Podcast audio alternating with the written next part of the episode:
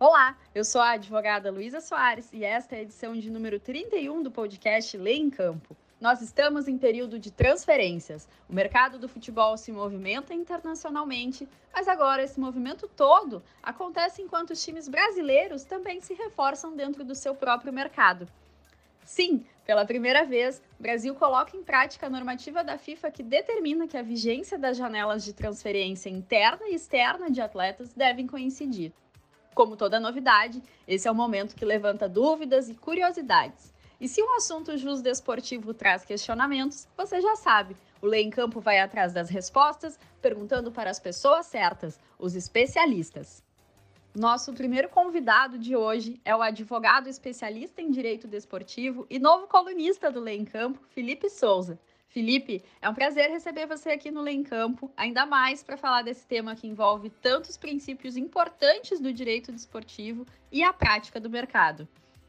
Luísa, primeiramente eu queria agradecer o convite de participar do podcast do Portal Lei em Campo. É uma honra imensa. É, o Portal Lei em Campo é uma referência no direito desportivo, fonte de consulta e nos auxilia muito na atividade profissional, na advocacia desportiva. Ainda mais para falar de um tema tão importante para o mercado do futebol, que são os períodos de registro ou as janelas de transferências, como é bastante divulgado, inclusive pela mídia esportiva, pela imprensa esportiva. É, os períodos de registro são essenciais para a organização do futebol ao redor do mundo. A gente não pode esquecer que a FIFA é composta por 211 associações membro, né? ou seja, é, CBF, Federação Inglesa, Federação Espanhola, são 211 realidades diferentes em termos de relações entre clubes e atletas e nós temos, obviamente, o elemento internacional, quando os clubes e os atletas e também os intermediários não são de um mesmo país ou de uma, de uma mesma associação membro. Então, organizar é, o fluxo de atletas e de transferências é, de todas essas, essas organizações, de todas essas associações, é essencial para que o futebol minimamente funcione. Então isso não é um mero capricho, um, enfim, uma, algo sem propósito. É realmente imprescindível a existência desses períodos de registro. E, e é muito interessante porque é, quando a gente fala em período de registro e também nesse contexto desse alinhamento né, da, das janelas ou dos períodos de registro da, internacionais, agora com os nacionais, no nosso caso aqui no Brasil, né, com dois períodos bem definidos já pela CBF, num contexto mais amplo, não deixando a cargo de cada regulamento de competição estabelecer as, duas, as suas datas limites de inscrição.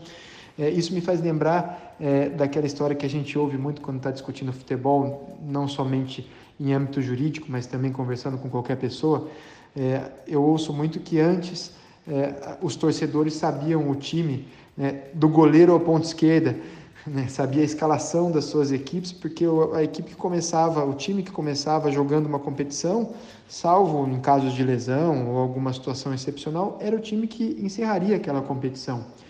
É, e nós observamos há, há, muitos anos, com essa globalização do futebol, enfim, com esse mercado de transferências, o que também é muito bom, tem claro a sua importância, especialmente a importância econômico-financeira, é, mas de fato essas transferências que muitas vezes podem ocorrer é, ou que podiam ocorrer em diversos períodos do ano e, e as associações que compõem a FIFA nem sempre tinham esse alinhamento das suas datas, isso causava realmente uma instabilidade na, nas próprias competições, não somente nos contratos, né? não, não somente causava uma instabilidade contratual, mas nas próprias competições. Você iniciava ali com determinadas equipes, com determinados jogadores, e daqui a pouco essas equipes eram desconfiguradas. E eu posso dizer, embora que a nossa discussão seja, obviamente, é, em relação às questões jurídicas, mas eu acredito que a própria relação dos torcedores com os clubes ela é, fica abalada ou ela sofre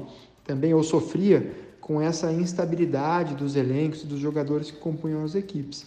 Então esse, é, então esse contexto né, é importante a gente, a gente entender e a gente refletir sobre ele para saber que isso, repito, não é um mero capricho, mas algo essencial para que esse mercado internacional do futebol, é, composto de 211 associações né, que possuem realidades diferentes, para que ele tenha alguma harmonia e que ele funcione é, de maneira sistêmica. E esses princípios mencionados pelo Felipe são realmente essenciais para toda a organização do esporte e, consequentemente, para a proteção dele, por meio da segurança jurídica, que é algo tão importante quando se trata dos direitos dos clubes, atletas e dos demais agentes envolvidos. A Gisele Cabreira, advogada especialista em direito desportivo, fala para a gente como os períodos de transferência e registro são importantes para essa proteção. Seja muito bem-vinda ao podcast Lê em Campo, Gisele. Muito obrigada pelo convite, Lu. Poxa, é um prazer participar do podcast Lê em Campo. É fonte de informação praticamente obrigatória para profissionais, estudantes e amantes do direito desportivo e confesso que eu sou uma consumidora assídua do conteúdo de vocês. Eu entendo que esse período, seja o nacional como o internacional, proporciona tanto para atletas quanto para os próprios clubes inúmeras vantagens, principalmente no sentido de garantir estabilidade contratual, condição que é extremamente importante para o desenvolvimento do projeto esportivo, seja ele o projeto do clube, como também um projeto pessoal do próprio atleta, né?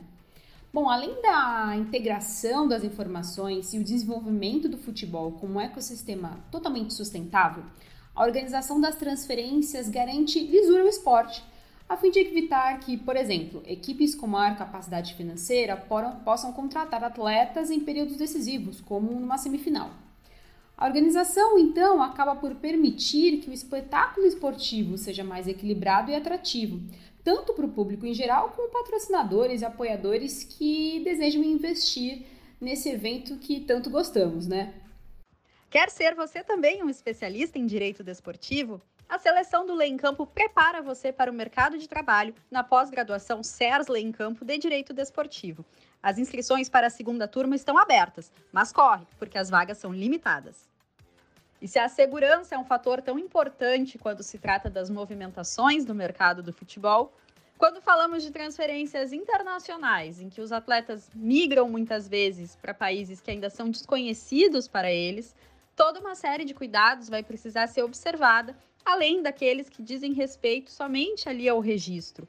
Eu convidei a advogada especialista em direito desportivo internacional, Sofia Lunardelli, para comentar com a gente esse outro lado da janela de transferências, que muitas vezes acaba ofuscado pelas cifras e as estatísticas desse período. Sofia, a gente fica muito contente de te receber aqui no podcast Lei em Campo. Seja bem-vinda. Olá! Primeiramente, eu gostaria de agradecer o convite para participar deste programa. Como uma ouvinte, eu me sinto honrada de estar deste lado, podendo compartilhar conteúdo com vocês. Nessas tratativas iniciais entre clubes, intermediários e atleta, além dos prazos e períodos de inscrição, a gente precisa também estar atento a alguns pontos. O primeiro deles seria sobre valores e salários que são tratados durante as negociações.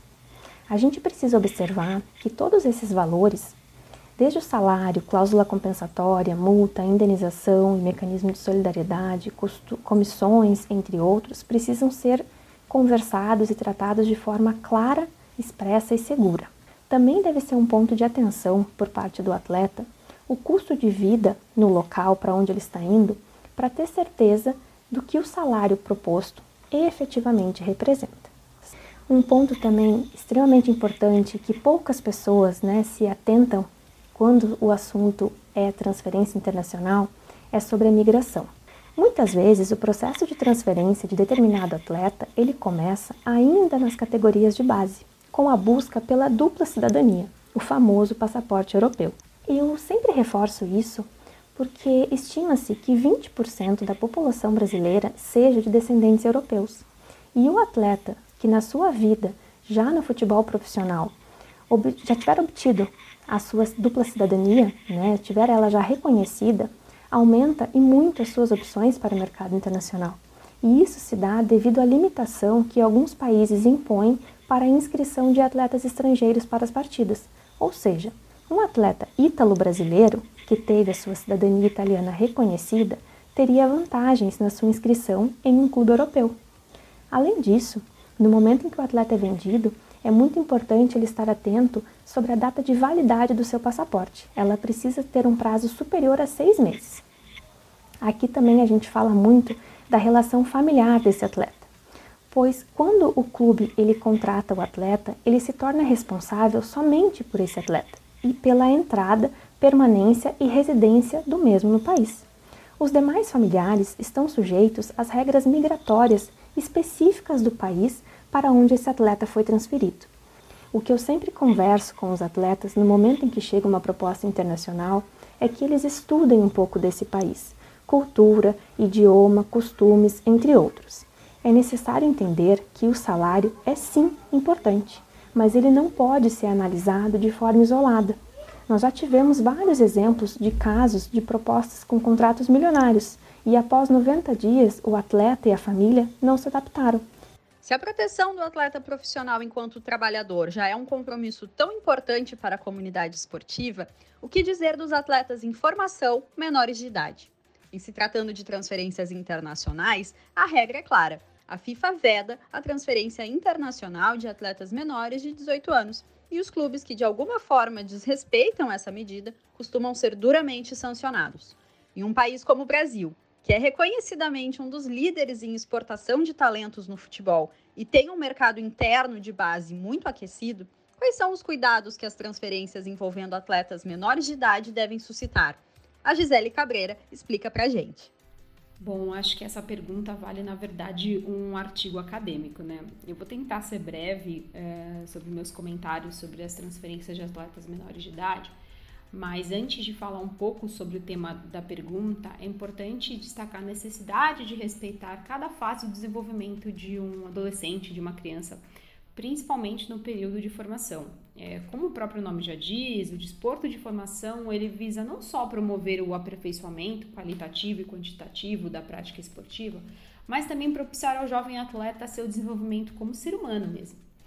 É, é, um, é um assunto que eu gosto muito de conversar e de, de discutir, principalmente considerando a, a, minha experiência no Santos Futebol Clube, quando fiquei quase 10 anos, e eu tinha muito contato com as categorias de base, principalmente na interlocução com o Conselho Tutelar, o Ministério Público da Infância e do Adolescente, no sentido de garantir aquela, aqueles adolescentes, aquelas crianças, aqueles atletas em formação, que não são atletas ainda, e isso é muito importante diferenciar, o acesso ao estudo, o acesso a convivência familiar, a estrutura tanto de assistência social como psicológica, é, é dever do clube, além de, obviamente, promover a prática desportiva, incentivar e garantir que o, esse jovem atleta, esse atleta em formação, se forme também como ser humano. No caso das transferências internacionais, sem as proteções devidas, proteções essas impostas pela FIFA, Jovens jogadores de futebol são vulneráveis à exploração e abuso, principalmente quando estão em um país estrangeiro, longe de sua família, né? E até mesmo em algumas situações num idioma totalmente estranho.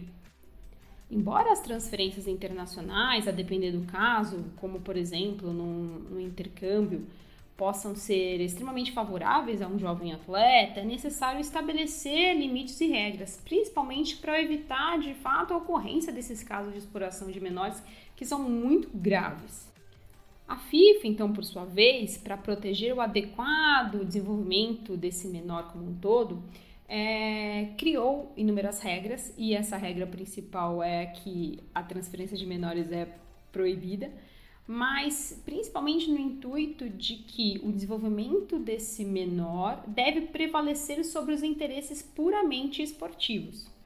Ah, poxa, Gisele, mas a abordagem da FIFA de proibir não é muito dura? Sim, a depender de um caso individual, até pode ser considerada dura, mas é por conta dessas regras e por intermédio do cumprimento de, dessas normas rígidas é que muitos abusos são evitados. Bom, como eu falei, em linhas gerais, a transferência de menores é proibida pela FIFA, mas existem exceções, e são essas exceções que precisam ser analisadas por clube, por atletas e demais envolvidos na hora de, de fato, tentar é, essa transferência internacional de um atleta. É importante frisar que é, essa transferência ela precisa ser iniciada por intermédio de um, um procedimento administrativo perante a FIFA, para que, a depender do caso concreto, esta aprove essa, essa negociação. Bom, como a FIFA prevê algumas exceções, clubes intermediários e demais envolvidos devem observar essas regras específicas. Bom, são elas.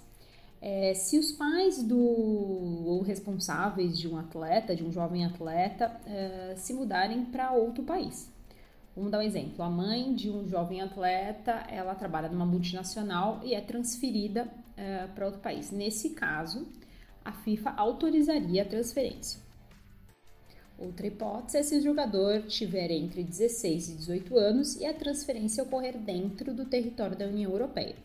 Da mesma forma como eu falei anteriormente, é, numa eventual transferência internacional, o clube que receber esse, esse jovem atleta deve fornecer e garantir todas aquelas garantias que eu falei anteriormente, como por exemplo, fornecer ao jovem atleta formação desportiva adequada, garantir a formação acadêmica, tomar todas as providências necessárias para garantir que o jogador seja cuidado da melhor forma possível, ou seja, prover condições de habitabilidade, conforto e convivência familiar.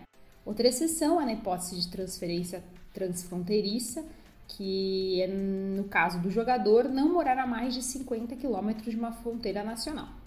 Outras exceções também é na hipótese de menores refugiados, é, quando um jovem atleta acaba se mudando para outro país sem seus pais por motivos humanitários, e também na hipótese de intercâmbio, que o motivo da mudança é claramente a formação acadêmica escolar daquele jovem atleta. Além de todos esses critérios acima, a transferência de menores deve ser autorizada pela FIFA. Ou seja, nesse caso, o clube que detém atualmente o vínculo, seja até de formação ou até mesmo profissional desse atleta, ele deverá iniciar um procedimento administrativo perante a FIFA para análise das circunstâncias específicas do caso e também demonstrar as oportunidades de desenvolvimento que serão oportunizadas ao atleta nessa nova fase. Com isso, com todos esses requisitos, pode ser que a FIFA abra uma exceção à sua regra e aprove e autorize a transferência internacional desse atleta. Que tal aprofundar o tema do nosso podcast com uma leitura que, em poucas páginas, reúne de forma super abrangente os aspectos das transferências e dos registros dos atletas? O Esporte das Letras de hoje não poderia indicar outra obra que não fosse Transferências e Registros de Atletas Profissionais de Futebol, Responsabilidades e Direitos, do autor Marcos Ulloadani, publicado pela editora LTR. A resenha completa você lê no leemcampo.com.br. Aproveitando o gancho desse tema que faz essa ligação no cenário internacional de transferências com o período de registro do nosso mercado interno, a gente está vivendo a primeira janela de transferências do mercado interno, que coincide com o período de transferência e registro internacional. Esse é um desejo antigo da FIFA, que reforça o intuito de se alcançar mais uniformidade na organização do mercado e busca trazer justamente mais equilíbrio e previsibilidade para essas movimentações. Para a gente encaminhar aqui já o encerramento da edição de hoje, o nosso colunista Felipe Souza avalia esse alinhamento na prática. Como a gente vem se saindo nessa primeira janela interna concomitante à internacional, Felipe? Sim, exatamente. Né? Estamos passando pelo primeiro período aqui no Brasil em que as nossas datas de inscrição, ou os nossos períodos de registro estão alinhados eh, com as determinações ou com os limites eh, trazidos pela FIFA. Eh, isso é muito interessante, a gente está observando agora, especialmente é, nesse mês de, de julho e agosto, nesses meses de julho e agosto de 2022, os clubes é, de Série A e B sendo reforçados, trazendo novos jogadores, algumas equipes até mudando, já dá para até observar em campo, né? mudando os resultados, mudando o seu desempenho, isso é muito interessante, fica um período mais é, delimitado em que serão feitos esses ajustes, e não aquela história de que a cada semana aparece um jogador até setembro ou outubro, é, quando estávamos na vigência é, dos regulamentos das competições enquanto responsáveis por delimitar os períodos de registro. Então me parece isso, é, me parece que isso deixa o futebol brasileiro mais organizado, né, mais organizado. A gente consegue ter uma maior previsibilidade do, do contexto da, das competições, até dos próprios resultados. E, obviamente que não no mau sentido, né? A imprevisibilidade dos resultados é, é essencial para o esporte, mas a gente consegue é, a previsibilidade das equipes, do que, aquilo, da, do que aquela equipe pode render, do que ela pode produzir e entregar desportivamente. Isso é bastante interessante. O próprio torcedor, acredito eu, é, começa a ter é, até mais conhecimento de quem são os jogadores do seu time, consegue até torcer de uma maneira mais fácil. Né? E, e, sem dúvida que isso é importante, porque no fim do dia o esporte ele não existe sem os torcedores, sem aquelas pessoas que, que lhe dão audiência, que acompanham é, diariamente o seu clube do coração ou a modalidade preferida. É, mas é interessante também, enquanto atravessamos esse primeiro ano de períodos de registro alinhados, digamos assim, né, entre Brasil e, e também com a janela internacional, é, os clubes precisam revisar ou rever os seus planejamentos, porque antes, é, diante de alguma necessidade específica, de uma lesão, de uma transferência de um atleta e de uma carência numa posição, os clubes tinham mais é, possibilidade é, ou mais tempo para fazerem a reposição desse atleta ou para fazerem um investimento em alguma oportunidade de mercado. Agora eles precisam aproveitar esses períodos estabelecidos, porque passados esses períodos, obviamente, eles não poderão mais é, incorporar qualquer atleta ao, aos seus elencos. Então, realmente, os dirigentes precisam estar bem atentos, atuar preventivamente, entender ali as demandas da equipe e também os riscos por exemplo, olha, se um clube tem é, dois jogadores em uma posição, um jogador já teve uma lesão, ou se o departamento ali de fisiologia indica que é possível que ele tenha uma lesão, talvez seja interessante é, atuar preventivamente para ter uma peça de reposição, enquanto aquelas posições em que o clube eventualmente tenha já mais atletas disponíveis, não precisa é, se preocupar tanto. Então, realmente, é, os dirigentes precisam atuar com ainda mais planejamento e organização para poder é, levar suas equipes da melhor maneira até o final das competições. E com essa verdadeira aula dos nossos especialistas, a gente encerra por aqui a edição de número 31 do podcast Lei em Campo. Para não perder nenhum episódio, siga a gente no Spotify e ative as notificações. Siga também o Lei em Campo nas redes sociais. Estamos no Twitter e no Instagram, arroba Lei em Campo. Acesse leemcampo.com.br para conferir as colunas, artigos e matérias que vão te deixar por dentro de tudo o que acontece no mundo do direito e do esporte. E até a próxima!